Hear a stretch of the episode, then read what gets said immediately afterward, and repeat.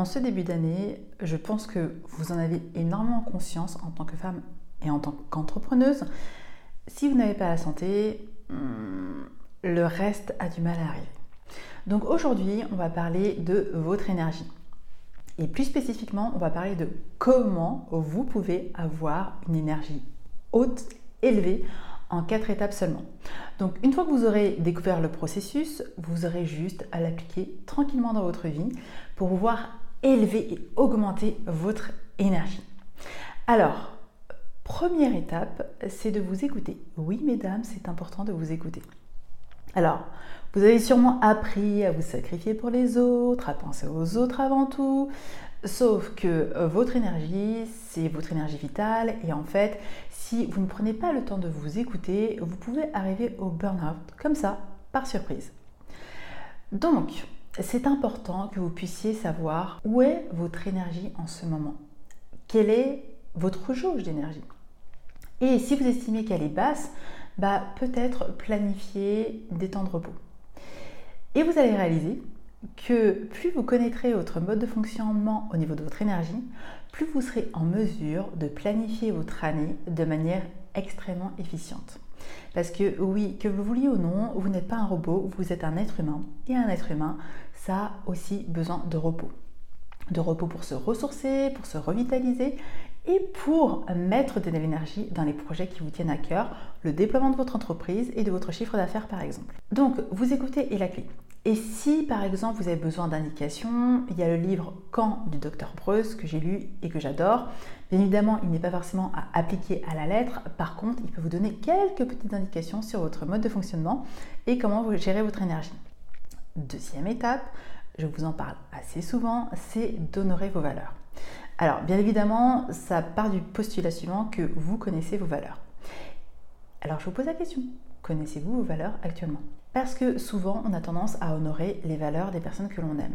Si on a un enfant, nos parents, si on est adulte, des personnes que l'on admire, des personnes que l'on aime profondément, avec lesquelles on vit. Et on se rend très rapidement compte qu'on n'honore pas nos valeurs, tout simplement parce que notre énergie commence à baisser au fur et à mesure.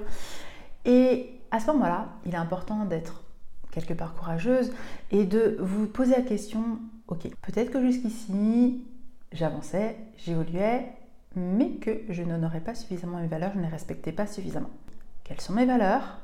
Qu'est-ce qui est réellement important pour moi dans ma vie? Qu'est-ce qui me permet de me dire que je réussis ma vie, vraiment, qui me donne de l'énergie pour pouvoir, à partir du moment où vous décidez de les respecter, les honorer? Et en fait, honorer ses valeurs, ça peut paraître bateau. Le truc, c'est que c'est tellement important et que toutes les personnes qui réussissent réellement, que l'on voit avec du succès à droite à gauche, sont des personnes qui sont drivées par leur vision et qui honorent à max leurs valeurs. Donc, je vous dirais que honorer plus vos valeurs vous permettra d'activer la voie du succès pour vous. Autre bénéfice d'honorer ses valeurs, c'est tout simplement que au-delà de l'énergie, vous allez avoir beaucoup plus de fluidité dans votre vie. Vous serez comme dans une phase de flow. Vous serez bizarrement plus discipliné, plus ordonné, et en fait, vous pourrez vous positionner aussi de manière extrêmement facile. Donc, première étape, vous vous écoutez, mhm, donc à pratiquer. Deuxième étape, honorez vos valeurs. Troisième étape, faites ce qui vous fait vibrer. J'entends encore trop souvent en coaching avec mes clientes des il faut que, je dois, bref, des règles, des obligations qui ont été intégrées, ancrées depuis l'enfance, parfois l'adolescence ou jeune adulte, et qui sont encore imprégnées dans le mindset de mes clientes. Sauf que ces règles, si elles peuvent avoir un intérêt jusqu'à l'atteinte d'un certain objectif, généralement ce sont ces règles-là qui vont freiner votre évolution à l'avenir vous demandez si ce que vous faites actuellement vous fait réellement vibrer ou si c'est juste des obligations ou une énième règle que vous respectez pour X ou Y raison dont vous ne vous souvenez même pas à l'origine, c'est important juste de monter à la conscience pour vous permettre de vous positionner différemment. Vous l'avez compris, la troisième étape, c'est de faire ce qui vous fait vibrer. Quatrième étape, qu'on le veuille ou non, bah, c'est le mouvement. Bizarrement, quand on bouge, quand on s'énergise, quand on fait une activité physique, peu importe laquelle, que ce soit marcher en pleine nature, que ce soit courir, que ce soit danser. Bon, vous savez que la danse, j'adore ça. Bref, en fait, ça nous donne de l'énergie. Pourquoi? Parce que l'énergie, c'est quelque chose qui est en mouvement. C'est pas comme euh, de l'eau qui stagne. Ça a besoin d'être mouvant, de bouger, pour justement énergiser tout ça. Donc plus vous allez bouger, bah, plus vous allez avoir de l'énergie. Donc si par exemple vous n'avez pas planifié d'activité physique, vous n'avez pas planifié de temps pour vous au sein de votre agenda, posez-vous la question maintenant de comment vous pouvez planifier dès la semaine prochaine ou même dès cette semaine un temps pour vous par rapport à une activité physique qui vous fait plaisir.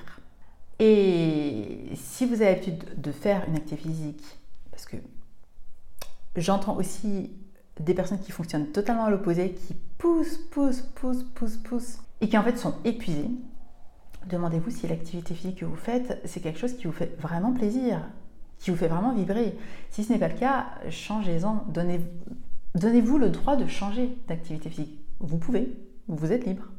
Et cinquième étape, qui est en quelque sorte un petit cadeau, un petit bonus, c'est tout simplement d'avoir le courage d'arrêter ce qui ne vous fait pas vibrer. Ce qui vous ne fait pas vibrer peut correspondre aux valeurs d'autrui que vous respectez, comme ça peut être par rapport à des règles que vous respectez aussi. Et avoir le courage de vous dire, ok, j'arrête ça à partir d'aujourd'hui. Ça peut, oui, bien évidemment, vous générer de la peur parce que vous vous dites, oui, mais si je ne fais plus ça, qu'est-ce que je vais faire à la place? Il y, a cette, sensation de vide qui va venir à vous et vous allez vous demander, euh, oui, mais en fait, euh, qu'est-ce que je fais maintenant? Cette sensation d'inconnu qui va activer votre peur. Et en même temps, je peux vous garantir que ce sera le plus grand cadeau que vous allez vous faire. Parce que c'est une loi scientifique. Le vide ne reste pas vide. Il y, a cette, énergie en mouvement qui fait que le vide est comblé à un moment donné par l'espace et l'espace redevient vide, puis recomblé par l'espace. En fait, c'est un cercle vertueux. Et dites-vous bien que ce cercle vertueux, bah, vous en avez la baguette magique. Donc utilisez-la à partir d'aujourd'hui en retirant de votre vie ce qui ne vous fait plus vibrer, peu importe le domaine. Dans votre activité professionnelle, appliquez par exemple la loi d'Eisenhower pour savoir si vous ne pouvez pas déléguer ce qui est peut-être important pour votre activité mais qui n'est pas urgent. Ce qui est important, ce qui est ni important ni urgent, ciao. Ce qui est important et urgent, voyez si vous êtes réellement dans votre zone de génie ou s'il n'y aurait pas plutôt une personne experte qui pourrait absolument vibrer cette activité, cette tâche, cette mission à réaliser, alors que vous, vous le faites encore par obligation. Vous l'avez compris, dans cet épisode, l'objectif est que vous puissiez activer ce process à n'importe quel moment. Il a 5 étapes, et non pas 4 finalement. En tout cas, il est important d'implémenter les 4 premières, qui est de vous écouter, et j'insiste là-dessus.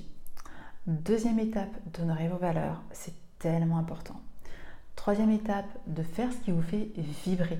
Donc là, on n'est plus dans le mental, j'insiste, on redescend au niveau du cœur, au niveau de l'émotionnel. Qu'est-ce qui vous donne du plaisir Qu'est-ce qui vous fait vraiment vibrer? Quatrième étape, bouger, être en mouvement.